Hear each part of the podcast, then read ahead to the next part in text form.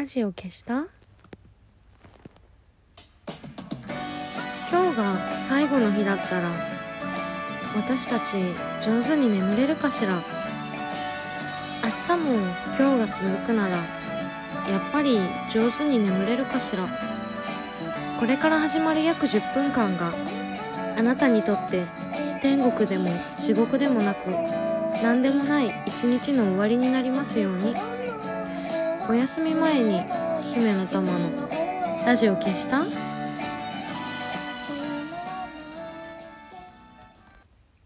こんばんは。姫の玉のラジオ消した？この番組はラジオトークからいつかのどこかのあなたにお送りしております。こんばんは。いかがお過ごしでしょうか？いやえー、っとね、私はね、ちょっとね、病気がね、ぶり返しましたね。もうね、こればっかりはね、あのー、もう、まあ、うつなんですけど、脳の病気だからね、仕方ないですね。なんかまあ、こんな時だからね、しょうがないのかしらと思いつつ、なんか個人的にはそんなにね、あれが関係あるとも思ってないんだけど、あれって いやもうみんなほら、聞きたくもないかなと思ってさ、あれの名前をね。そう、いや、関係ないかなと思いつつ、うん、なんか、もともとワークホリックなタイプなので、仕事が忙しくてなってたのかなと思ってたんだけど、あんま関係ないんだよね。今そんな働いてないしね。まあ、それはね、考えても仕方がないことなんですけど、まあ、その、去年もね、やってるから、前よりはこう、まあ冷静というか、といってもまあ、症状がね、出てる間、全く冷静じゃないんですけど、まあでもなんかその一回やってるとねそのどうしようもなさみたいなのがね わかるからね。だから救急車乗ってもねどうしようもならなかったみたいなね経験則があるので まあ前よりはあのあまりジタバタせずにあのなんとか過ごしてますけどそんなことないかな。ジタバタしてるかもしれない。もうなんかね、一つずつ諦めていくのね。あのー、簡単なこともね、できなくなっていくから、まずまあ、原稿が書けない。原稿なんてもう、はあ、もう信じられない。そんな高度な、高度なことを今までしてたなんて。はあ、信じられない。で、仕事できなくなるでしょ？あとはね、うんとね、結構ね、簡単なね、もう筋トレとかも絶対無理。ああ、もうあんなに大好きだったのに。ヨガとかももう全然集中できない。もう人に恥ずかしくて言えないぐらいやりまくってたのにもう 全然できない。なんかね、そういう本とかね、読めないしね。何書いてあるか全然わかんないっていうね。そういうのね、こう、一つ一つね、諦めてね。あと最後ね、お風呂入れなくなっちゃうんだけどね、お風呂入れないの辛いね。あんなだってね、めっちゃいいって知ってるのにね、不思議だよね。お風呂入りてでもね、入れないの。なんかこう、いわゆるこうリラ、リラクゼーション的なものもね、全然できなくなっちゃうんだよね。あ、こうやっぱ癒されるみたいなことってね、なんかこういう辛い時ほどやってほしいものなのかな。あえっ、ー、と、やってほしいっていうか、やりたいものっぽいのになと思いつつ、やっぱこうリラクゼーションも健康な人のに趣味なんだわと思ってしまうね、症状が出るとね。でもね、不思議なことにね、映画が見れたね。いや、もう完全にものによると思うんだけど、わかんない。私があんま普段映画見、見ないからかな。なんか、体勢がないから、なんかすごすぎてびっくりしちゃうんだよね、映画見ると。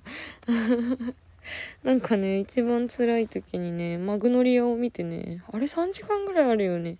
結構最初から最後までめっちゃ集中して見てしまったね。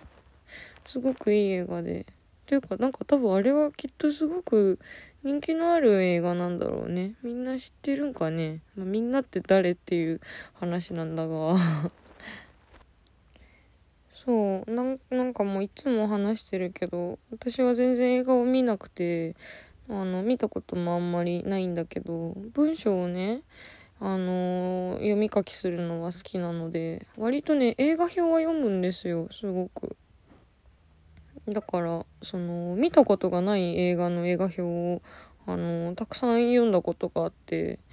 でなんかそれでも全然面白いっていうかあらすじとか全然書いてないようなやつでもねなんかうん割と面白く読んじゃうんだよね。なんかだからなんかこうマグノリア知らない人もなんだいやマグノリアにが限らずだけどあの見て見たことない映画の話を聞くのが、えー、好きっていうあの人がいる可能性をね信じてね勝手に話しますけれども。マグノリアはなんかねすごいね面白かった。あのー、登場人物がたくさんいるんだけどこう全員に共感できるあのー、だよねすごく。全員の気持ちがわかるっていうところが面白くて。私はなんかすごいね共感するっていうことに対して関心が強いんだけどなんかあのね私はねすごいねあのー、例えば今みたいに調子が悪い時はねもうなんか人の気持ちとか全然わかんないの。なんかなんだろうな。まあというかそりゃそうだよね。だって自分の気持ちもわかんないわけだから人の気持ちっていうかまあもうそういう次元じゃないので、何もわからないんだけど、気持ちどころか、えー、べ、てのことが、お風呂の入り方とかも わかんないんだけど、調子が良くなるとね、逆にこう、ちょっと分かりすぎちゃうみたいなところがあって、で、それは、まあ、それはそれで分かってないのと同じなんだけど、勝手に分かった気になってるっていうだけだから、あの、まあ、分かってないのと同じでもあるんだけど、なんかマグノリア見てたらねいろんな人のあの登場人物の気持ちがもう全員すごく分かってそれはもちろんあの演技とかね脚本が素晴らしいから分かるんだけどなんかこうちょっと調子がいい時のことを思い出させてくれるというかそこもねなんかすごくね面白かった。うん映画も詳しくないけど、私、お花もね、全く詳しくないので、マグノリアってね、全然知らなくて、マグノリアをね、初めて知ったのは、あの、あ、映画じゃなくて、その、マグノリアという植物自体をね、初めて知ったのはね、何年前だろう。本当にね、ほんの数年前で、あの、大谷義雄さんっていうね、あの、音楽家の、音楽批評家でもあり、本ご本人もミュージシャンで、ラッパーでというね、とてもかっこいい方がいらっしゃるんだけど、大谷義雄さんがあのなんだっけ、ジャズアブストラクションズかな？っていうソロアルバムを出されてて、そのね、最後の曲がね、ストレンジフルーツっていうね、曲なんだけど、それはなんか、えっとね、なんだろうな、こう、短い散文をね、たくさん、あのー、並べて、えー、っとね、特に、その、文章自体につながりがあるわけじゃないんだけど、こう、まあ、その、かかっこいい一文が、あのー、並んでいて、それをなんかこう、うん、まあ、朗読、朗読というか、なんだろうな。まあ、大谷さんの曲っていうのは、その、ポエトリーリーディングとか、ラップとかをね、混ぜたものが、あの、特徴で、この曲もその短い文章を、えー、読んでいくっていうものなんだけど、その一節にね、マグノリアの木にぶら下がるっていうのがあって、それで初めてしたね。マグノリアって。マグノリア、でもあの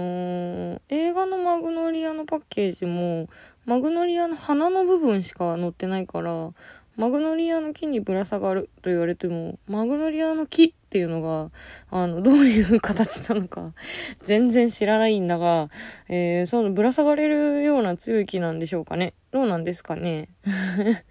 マグノリア、マグノリアも写真でしか見たことないけど、なんか、割と、こう、がっつりした感じの花だから、木も強いんかな。何の話をしているんだ？そう、あ、でもなんかそういえば、よく考えたらその大谷さんのアルバムもね、割と調子悪い時でもね、聴ける。なんか不思議だよね、そういうのね。そういえばなんか今回は割とそういう映画とか音楽とかこう音が入ってくる感じのものに対してはこう不快感があんまりないのでなんかこうどうせ本とかは読めないからぼんやりなんか映画でも見て過ごそうかしら。ね。そしたら映画もやっと 見れるようになりますね。いやいや、なんかね今日は調子悪くて申し訳ないんだけれど、せめてあなただけでも、あの、健やかにお過ごしください。ひとまっかせ じゃあ、えー、そろそろラジオ消しておやすみなさい。良い週末、良い週間を。またね元気でね